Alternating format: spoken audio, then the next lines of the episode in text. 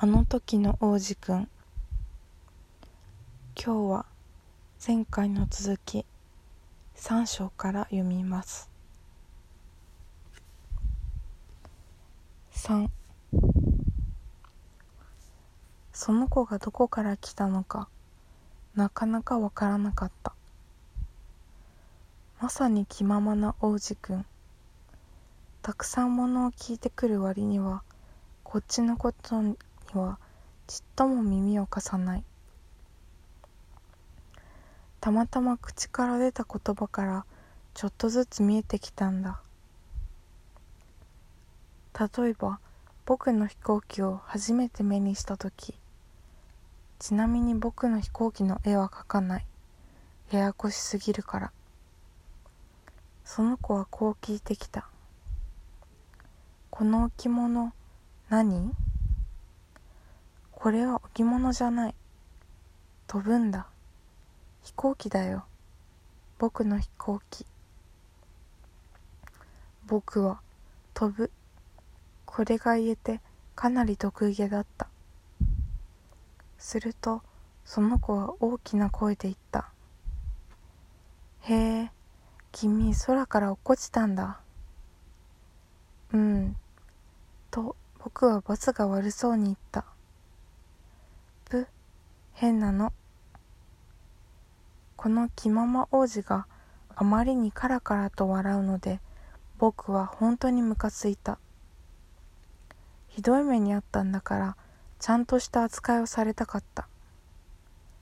それからその子はこう続けた。なんだ君も空から来たんだ。どの星にいるの？ふとその子の秘密に触れたような気がして僕はとっさに聞き返した。それって君はどこか別の星から来たってこと？でもその子は答えなかった。僕の飛行機を見ながらそっと首を振った。うーんこれだとあまり遠くからは来てないか。その子はしばらく一人であれこれとぼんやり考えていた。その後ポケットから僕の羊を取り出してその宝物を食い入るようにじっと見つめた。みんな分かってくれると思うけどその子がちょっと匂わせた。別の星のことが僕はすごく気になった。もっと詳しく知ろうと思った。坊やはどこから来たの？僕んちってどこ？羊をどこに持っていくの？その子は答えに詰まって僕にこういうことを言った。よかった。君が箱をくれて。夜お家代わりになるよね。そうだね。可愛がるなら昼間つないでおくためのロープをあげるよ。それと長い棒も。でもこのおせっかいは王子くんのお気に召さなかったみたいだ。つなぐ？そんなの変な考え。でもつないでおかないとどこかに行っちゃってなくしちゃうよ。この坊やはまたカラカラと笑い出した。でもどこへ行っちゃうっていうの？どこへでも。まっすぐ前とか。すると今度はこのおじくん思い詰めた様子でこうおっしゃる。大丈夫。ものすごく小さいから僕んち。それからちょっと寂しそうにこう言い添えた。まっすぐ前に進んでもあまり遠くへは行けない。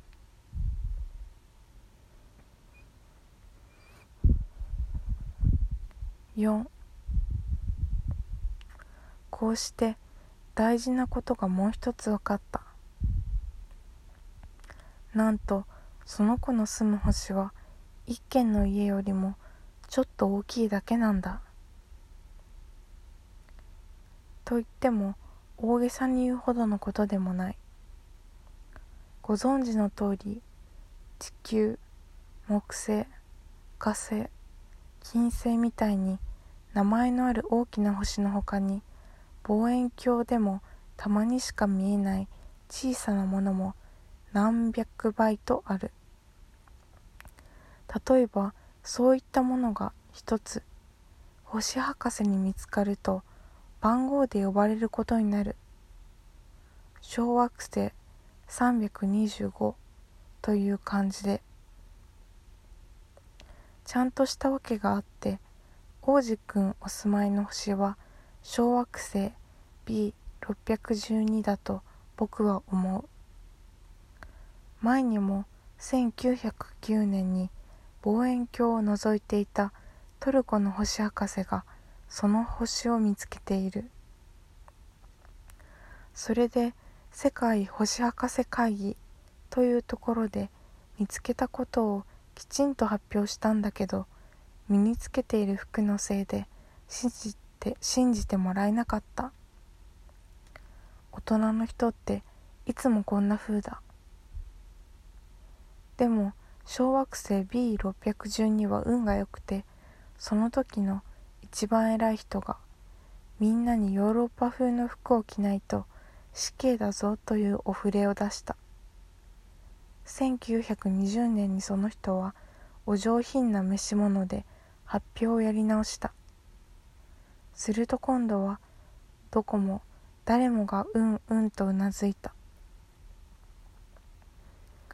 こうやって小惑星 B612 のことをいちいち言ったり番号の話をしたりするのは大人のためなんだ。大人の人は数字が大好きだ。この人たちに新しい友達ができたよと言っても中身のあることは何一つ聞いてこないだろう。つまりその子の声ってどんな声？好きな遊びは何なの？蝶々を集めてる？とは言わずにその子はいくつ？何人兄弟？体重は？お父さんはどれだけ稼ぐの？とか聞いてくる。それで分かったつもりなんだ。大人の人に「すっごい家が見たよ。バラ色のレンガでね。窓のそばにゼラニウムがあってね。屋根の上にも鳩がたくさん。といったところでその人たちはじっともその家のことを思い描けない。こう言わなくちゃ。10万フランの家を見ました。すると「おお素晴らしい」とか言うから。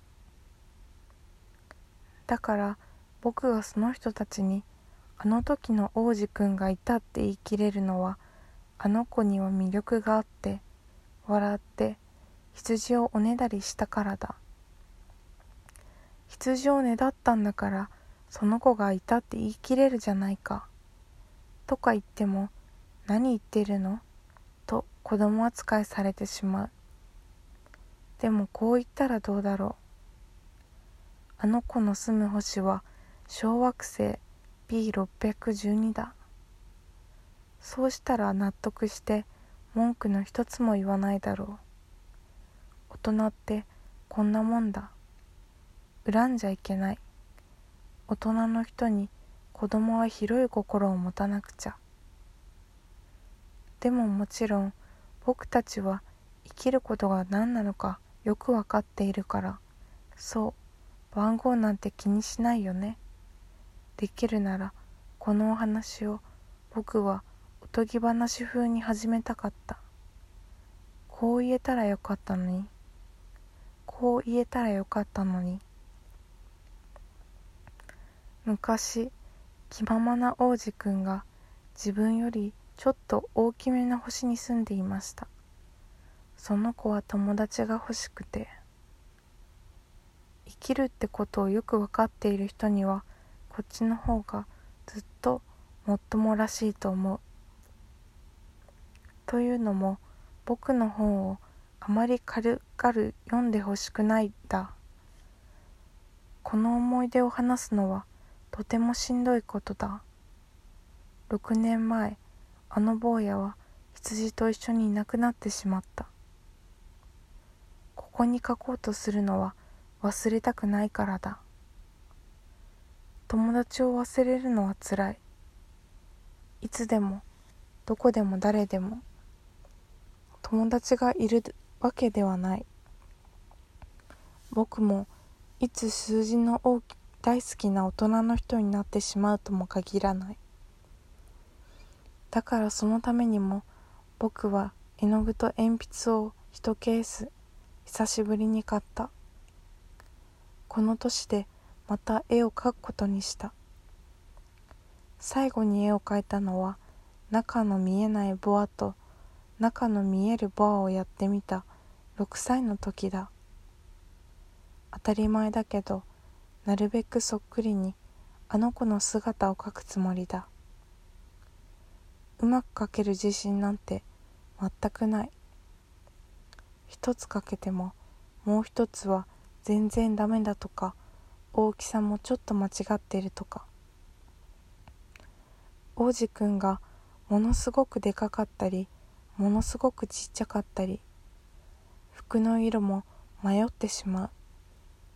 そうやってあれやこれやうまくいったりいかなかったりしながら頑張った。もっと大事な細かいところも間違っていると思う。でもできれば多めに見てほしい。僕の友達は一つもはっきりしたことを言わなかった。あの子は僕を似た者同士だと思っていたのかもしれない。でもあいにく僕は箱の中に羊を見ることができない。ひょっとすると僕もちょっと大人の人なのかもしれない。きっと年を取ったんだ。今日はここまで。おやすみなさい。